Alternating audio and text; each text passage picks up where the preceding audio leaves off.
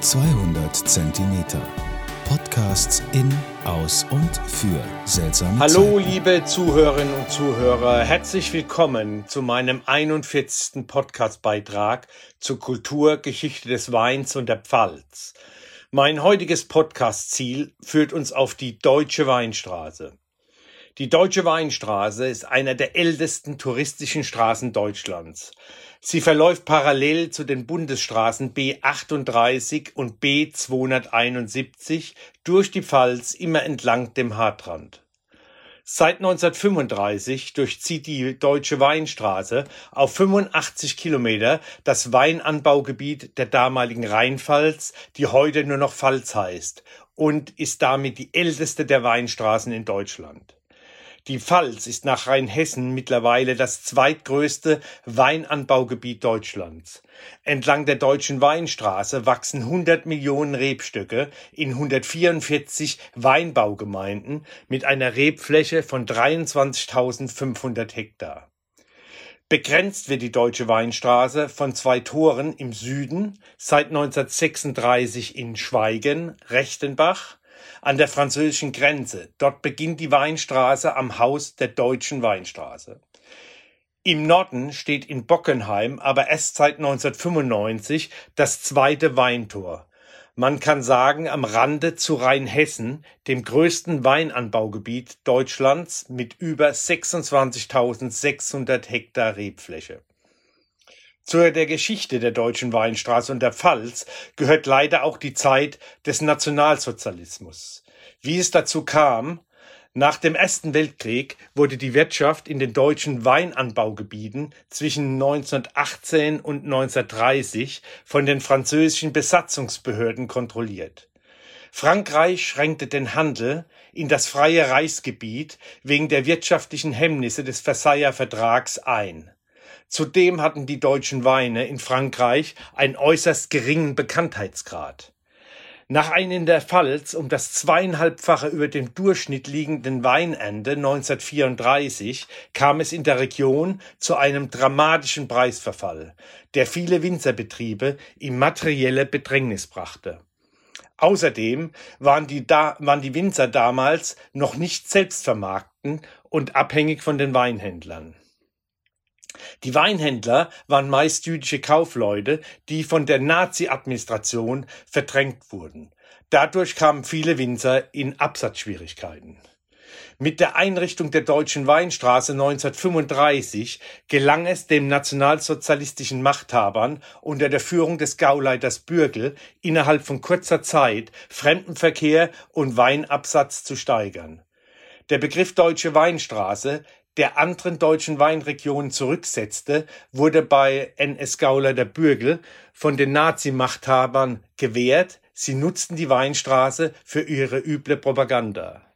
Mit dem Namen Deutsche Weinstraße wurde derjenige Straßenzug versehen, der die meisten Weinbaugebiete entlang der Hart miteinander verband. Wobei sämtliche Ortsdurchfahrten auf dieser Route in Weinstraße umbenannt wurden. Die an der neuen deutschen Weinstraße gelegenen Ortschaften konnten von nun an den Zusatz an der Weinstraße führen. Wieso kam es äh, zu dem Erfolg der Nazis? Die Einführung von Weinbaupatenschaften durch die Reichsnährstände mit anderen Städten und Gemeinden, die zur Abnahme einer bestimmten Menge an pfälzischen Wein verpflichtet wurden. Zu einer weiteren Entlastung der Pfälzer Winzer führte dann auch noch Urlaubsfahrten, die durch die Nazi-Reiseveranstalter Kraft durch Freude organisiert wurden. Die Idee von Bürgler und den Nazis war es, Hotelanlagen, beginnen in Leinsweiler, von Kraft durch Freude entlang der deutschen Weinstraße entstehen zu lassen. Ähnlich wie die Anlage auf Prora auf Rügen.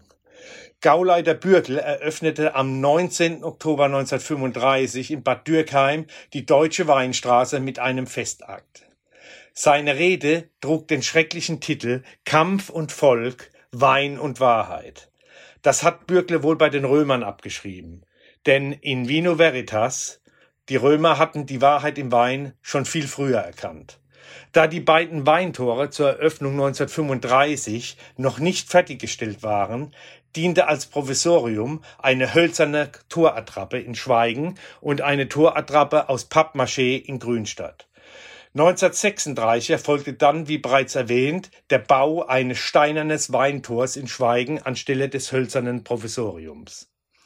Im Januar 1937 gab es den Aufruf, an jedem Haus eine Rebe zu pflanzen, zum Schmücken der deutschen Weinstraße, mit passenden Traubensorten, welche die Bürgermeister für ihre Orte bei der Obst- und Weinbauschule Neustadt an der Weinstraße, dem heutigen DLR, bestellen mussten. An dieser Stelle möchte ich mit diesem auch für die Pfalz so braunen, dunkle und verhängnisvollen Zeit des Nationalsozialismus abschließen. Da diese Zeit aber zur Geschichte der Weinstraße gehört, möchte ich sie wohl oder übel erwähnt haben. Die vermeintliche Idee der Weinstraße entstand eigentlich viel früher. Nicht von Bürkle, sondern deutlich früher, die ersten Vorschläge für den Begriff Weinstraße waren von Weingutbesitzer Friedrich von Bassermann-Jordan und seinem engen Freund, dem Verleger Daniel Meininger, in dessen Zeitschrift Die Pfalz am Rhein am 15. Mai 1932 gekommen und veröffentlicht worden. Bassermann Jordan brachte bereits in den 1920er Jahren die Strecke zwischen Neustadt an der, Weit an, an der Hart und Herxheim am Berg als Pfälzer Weinstraße ins Gespräch. Passend zur Deutschen Weinstraße und seinen beiden Weintoren heute mal ein Wein aus dem Weingut des Ideengebers Friedrich Bassermann Jordan aus Deidesheim.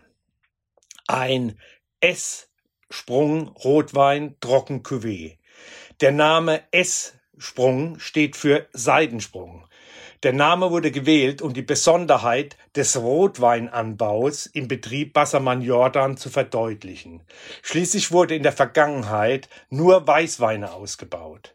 Seit 2015 der S-Sprung ein fester Bestandteil der Weinlisten geworden ist, besteht der S-Sprung vor allem aus Melot, Cabernet Sauvignon und Spätburgunder. Die Kombination des Spätburgunders mit den beiden Hauptrebsorten des Bordeaux macht diesen Cuvée zu einem spannenden und komplexen Wein mit eleganter Frucht und kräftigem Körper. Handgelesene Trauben, streng selektiert, werden entrappt und auf der Maiche vergoren. Nach der Gärung und einigen Tagen Mazeration was das ist, komme ich gleich noch drauf, wird die Maiche abgepresst und die Grundweine in, Holz, in Holzfässern verlegt. Während der Lagerung im Holzfass auf der Hefe wird die Batonage durchgeführt. Batonage bedeutet, dass die Hefe aufgerührt wird.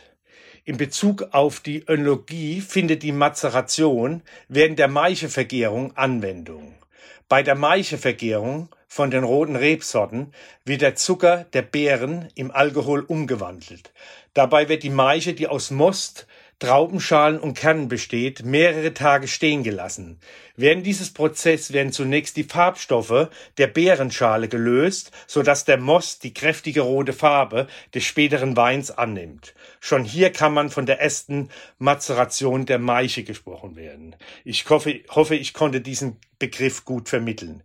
Insgesamt verblieben die Grundweine für das Cuvée S-Sprung 20 Monate in gebrauchten Barrique und Halbstückfässern. Kurz vor der Füllung im Sommer 2019 wurde der Wein kuvettiert und filetriert. In der Nase etwas Lakritz und dunkle rote Beerenfrucht. Am Gaumen fest mit guter Struktur, aber nicht schwer oder breit. Passt wunderbar zu Schmorgerichten Wild, Eintopf, aber auch zu Schokolade und Hartkäse. Nun zur Analyse des Seitensprungs. 13,5 Prozent Alkohol, 6,2 Gramm Säure und 0,6 Gramm Restsüße. Ein leckerer Rotwein-Cuvée von einem Spitzenwinzer von der Deutschen Weinstraße aus Deidesheim. Ich hoffe, mein Podcast hat euch heute wieder gefallen. Zum Wohle die Pfalz, euer Michael Bon.